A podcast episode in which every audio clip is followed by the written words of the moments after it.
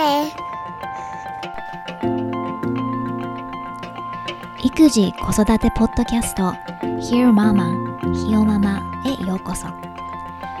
9ヶ月の息子がいるライター三橋ゆかりがアメリカカリフォルニア州ロサンゼルスから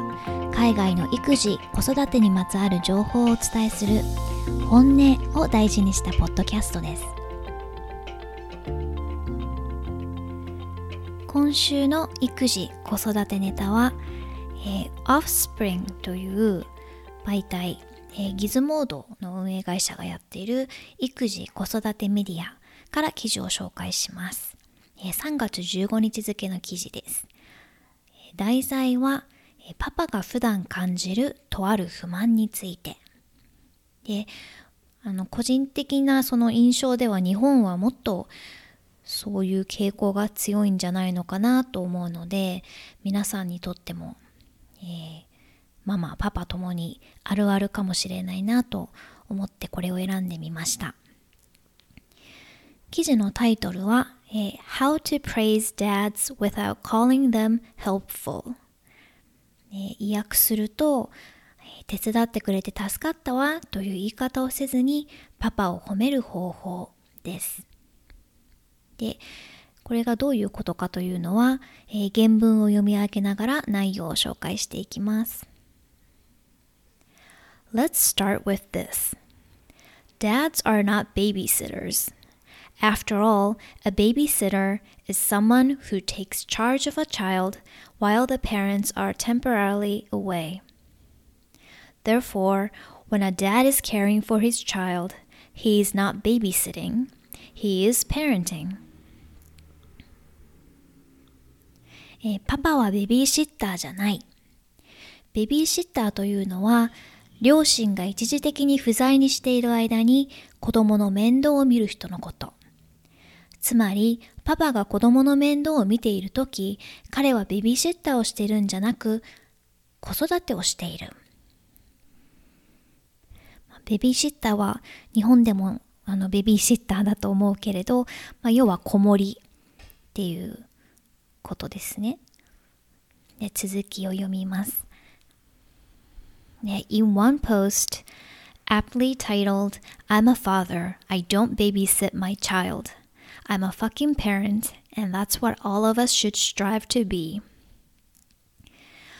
This user describes a day he took his five month old to work, where he is the boss and is allowed to do such things. Throughout the course of the day, he was asked why he was babysitting three times by three different people. で、ここで記事では、その、とあるパパが、レディットっていう、こう、インターネットフォラムに投稿した内容を、えー、参照しています。で、えー、どういう投稿かというと、とある日、ある男性が、えー、5ヶ月になる子供をオフィスに連れて行った時のこと。えー、まあ、そういう、あの、ことが可能なのは、彼がまあ自分で経営している会社なので、まあ、子連れ出社もありということみたいで、で、その一日、その子供をオフィスに連れて行った一日の間に、3人の人に、あら、今日はパパがベビーシットしてるの？と言われたと。で、それに対して、このパパは、それに対して、僕は父親だ。自分の子供なんだから、ベビーシットしてるんじゃなく、子育てをしてるんだ。っていうふうに怒りのコメントをしています。で、まあ、彼のコメントを、えー、まんま紹介していて I feel that there is a shitty double standard going on. Nobody in their right mind would call a mom with their kid babysitting. But because I'm a guy, it's happening to me on a regular basis. I'm not babysitting, I'm just trying to be a decent parent. これはひどいダブルスタンダードだと。ママが子供の世話をしているのを見て、あら、ベビーシットしてるのね、なんていう人はいない。でも自分は男性だというだけでよくそう言われる。僕はベビーシットしてるんじゃない。まともな親として当然のことをしているだけ。この投稿に対しては、えー、レディットを確認してみると100件ぐらい、まあ、100件弱コメントが集まっていて中には、えー、SAHD これは Stay at Home Dad の略でまああの仕事を外で仕事をせずにお家で、えー、家庭のことをフルタイムで見ている、えー、お父さんからのコメントもあって、そんなコメントの一つを紹介します。I'm a stay-at-home dad and no one has asked me why I'm babysitting, but I still totally feel where you're coming from. I get irritated when people swoon to see me shopping or doing whatever with my daughter. I only look like such a good dad because so many men have set the bar so fucking low for what constitutes a good dad. I mean, I do think I'm a good dad and all, but it's not like I'm Patch Adams or some fucking triumph of the human spirit. I'm just a normal guy doing what any competent parent would do. I get pissed at the men of history who so thoroughly fail to show up that people act like I deserved a Nobel Peace Prize for taking my daughter to a playground. あのレレディットは、うーん、よ、なんだろうな、日本でいうところの、うーんコミュニティの側面が多い投稿フォラムで結構そのカース、えっ、ー、と F ワードとかが多いのでちょっと事前に言ってなくてごめんなさいなんですけども、まあ、本音の投稿でかいつまんでこれを今の予約すると、えーまあ、僕は stay at home dad 主婦。あの夫の方でね。主婦。だと。でえー、まあ、彼の場合はあのそのベビーシットしてるのっていう、まあ、その表現で言われたことはないけれども、まあ、その元の投稿者にあのの感じてることにはすごく共感をすると。で外で娘と一緒にいて周りの人がからそのあまあパパが面倒見てて偉いわみたいな感じに見られたりそういうコメントをされたりするのにすごくイライラすると。で、僕が、まあ、いいパパに見られるのは、単純に多くの男性がパパへの期待値をものすごく低くしてるからに過ぎない。それは自分はいいパパだとは思うけれど、でもごく普通の人間だし、親として当たり前のことをしているだけ。自分の父親としての役割をサボってきた歴史上の男性陣に憤りを感じる。彼らのせいで娘を公園に連れて行っただけでまるでノーベル賞受賞に値するかのような反応をされてしまうのだから。でこの状況をパパが子供、自分の子供の面倒を見ていることを、まあ素晴らしいって反応することを、あの、職場の状況に例えて紹介していて、あの、すごくわかりやすいなと思いました。じゃ原文を読みますね。When an employee goes to work in the morning,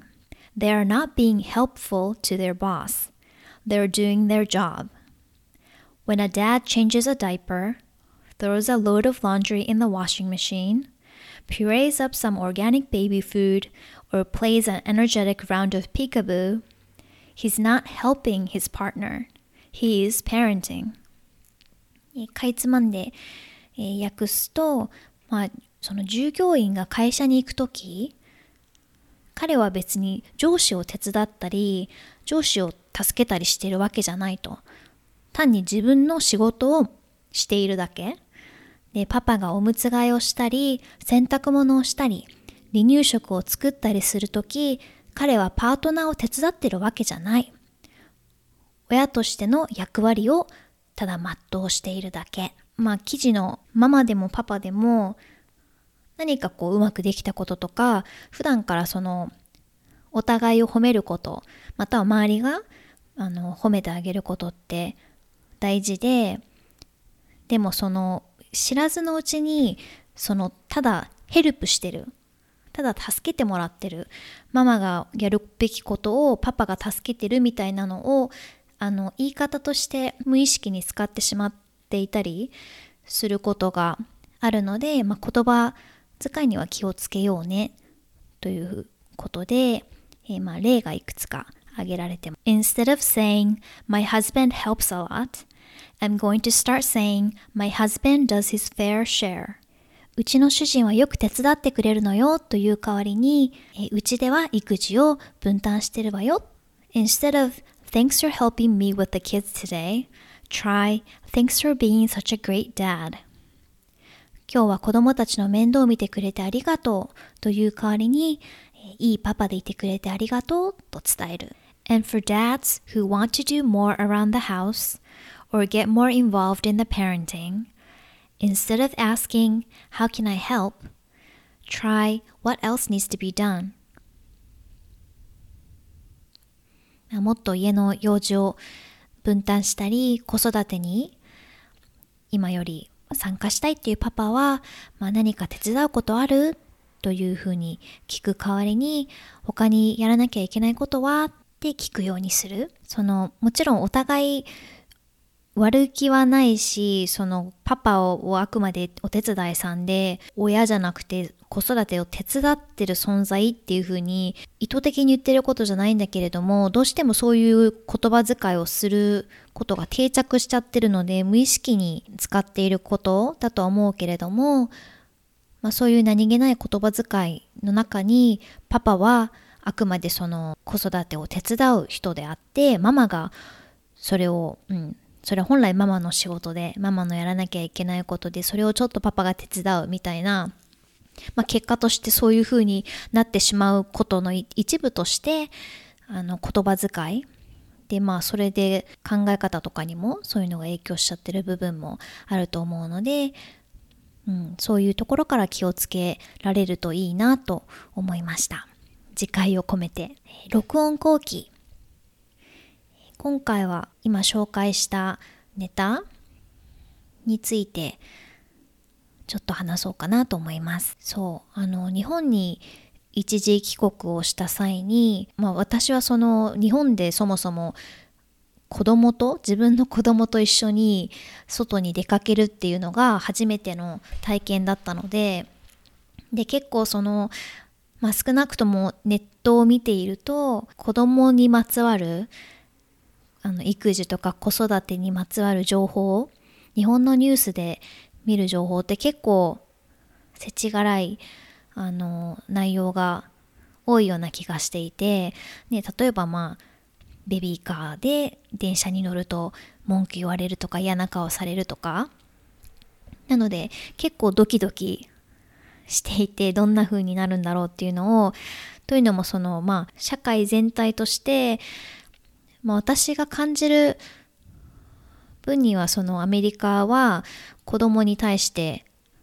寛容だしそれこそあの、うん、妊娠している時もあのおめでとうってその知らない人に言われたりとかこれからこうこうこうよだけど頑張ってねみたいな、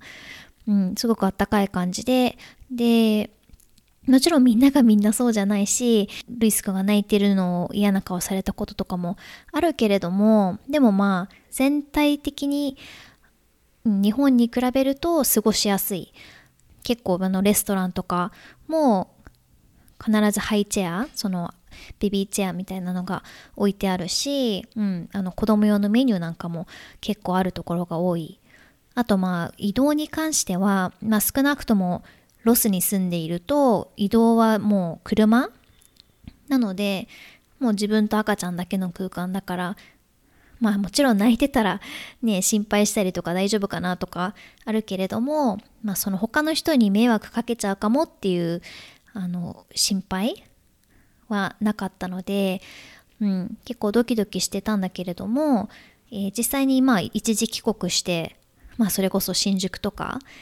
に出かけてみると、まあ、子連れで出かけている人の多さに驚きました。私が前に日本で住んでいた時も同じ状況だったんだと思うけれども、単純にその自分が当時はシングルまたはまあ子供はいなかったので、うん、そういう光景が目に入ってきてなかっただけなんだと思うんだけれども、まあ、あくまで自分が今住んでいるエリアの話にはなるけれど、まあ、週末とかそれこそまあ平日の夕方なんかもうパパがそのストローラーベビーカーを押してお散歩してたりする姿っていうのは結構見かけます。でそんなに珍しくないにもかかわらずうちの例えば旦那さんがルイスくんを抱っこひもベビーキャリアでつけてスーパーに出かけたりするとすごく声をかけられるらしくってなんかそのキャリアどう？とかあの何今日はママはどうしてるの？みたいなこととか言われたりとか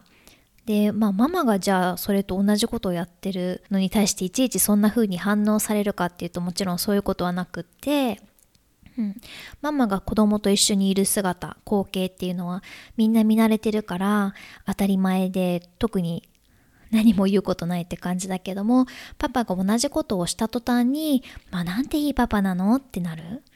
でまあこれって多分さっきあの少し話した期待値の問題なのかなと思うんだけれども。でまあママがフルタイムママでも仕事とまあ両立してるママでもうん、家庭内で子供の世話を主にするのって、まあ、どうしてもママになってしまいがち、まあ、それこそその、ね、母乳で育てたりとかしてるともちろんママでなきゃダメっていう始まりがまずそうなるしどうしてもママに子供もねより懐いてママでなきゃダメみたいになったりとかっていういろんなことが重なってそうなってしまいがち。で、まあ、最近の若い世代はきっと変わってきてるんじゃないかなと思うけれども、まあ、共働きが当たり前だしだけど特にその日本はね残業文化とか仕事帰りの飲み文化みたいなものもあってパパとママとがその平等に同じだけ育児に参加するっていうことがすごく実現しづらい環境のような気はします。で旦那さんも日本の企業で少し働いていたことがあってあのその時にその職場の男性陣が、まあ、ほぼ家庭のことを話さないで家に奥さんとか子供がいるのに平日は仕事が終われば必ず飲みに出かけて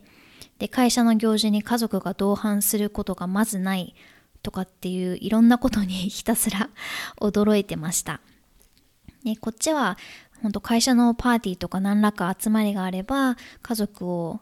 まあ、少なくとも奥さん子供たちはベビーシッターに預けて奥さんと一緒に参加するっていうことが多いし、まあ、普段から本当家族の話は、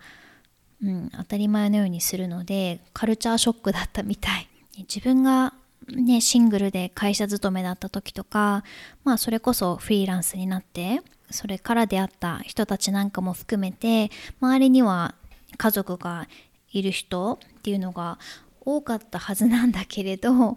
議とそういう話ってあんまり耳にしなかったような気がします。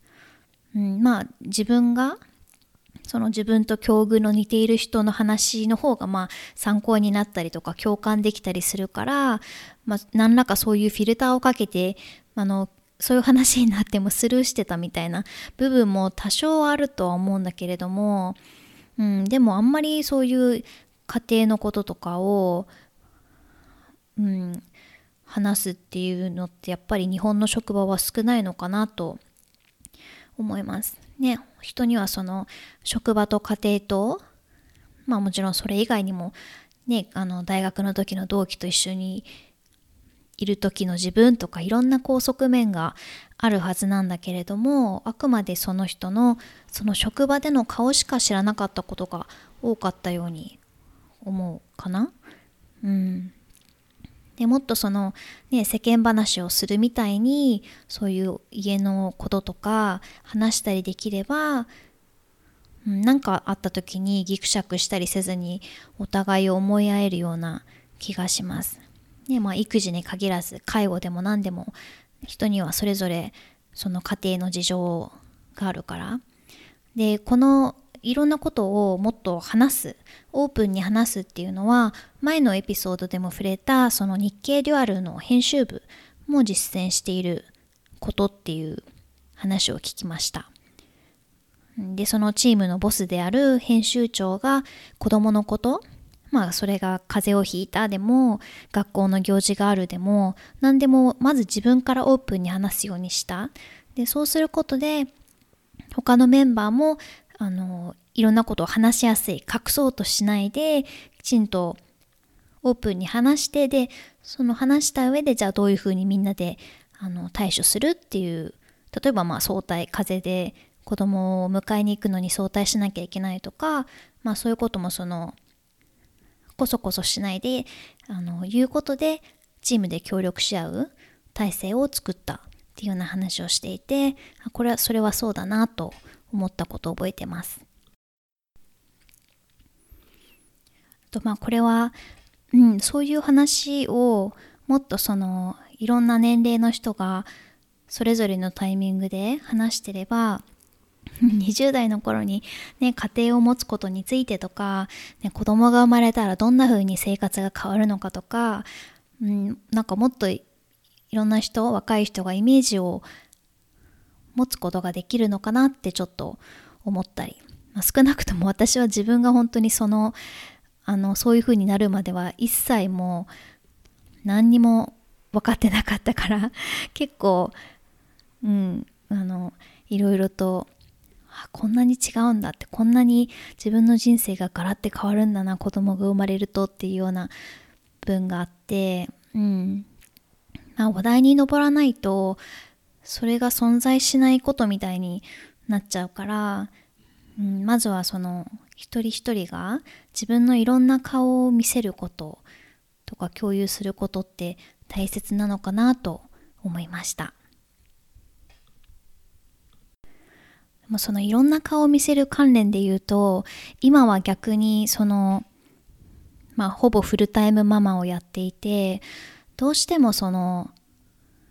縛りの中で会話をしてしまうというかそのママ友そのルイス君を介してお友達になったような人とかと一緒にいる時ってなんかそれまでの自分とかママ以外の自分について話すことってそれは私もないし相手もそんなになかったりしてそれは結構反省点だしなんか違和感を感じるところでもある？日本もそうそうなのかな？うんまあそれってうん。まあそそれは自分でどうにかできるというか少なくとも相手のそのママ以外の顔に興味を持つこととかそういうことについて質問してみるとかっていうことはねできるので普段からちょっと心がけたいと思います。今回も Hear Mama を聞いてくださってどうもありがとうございました。ではまた来週。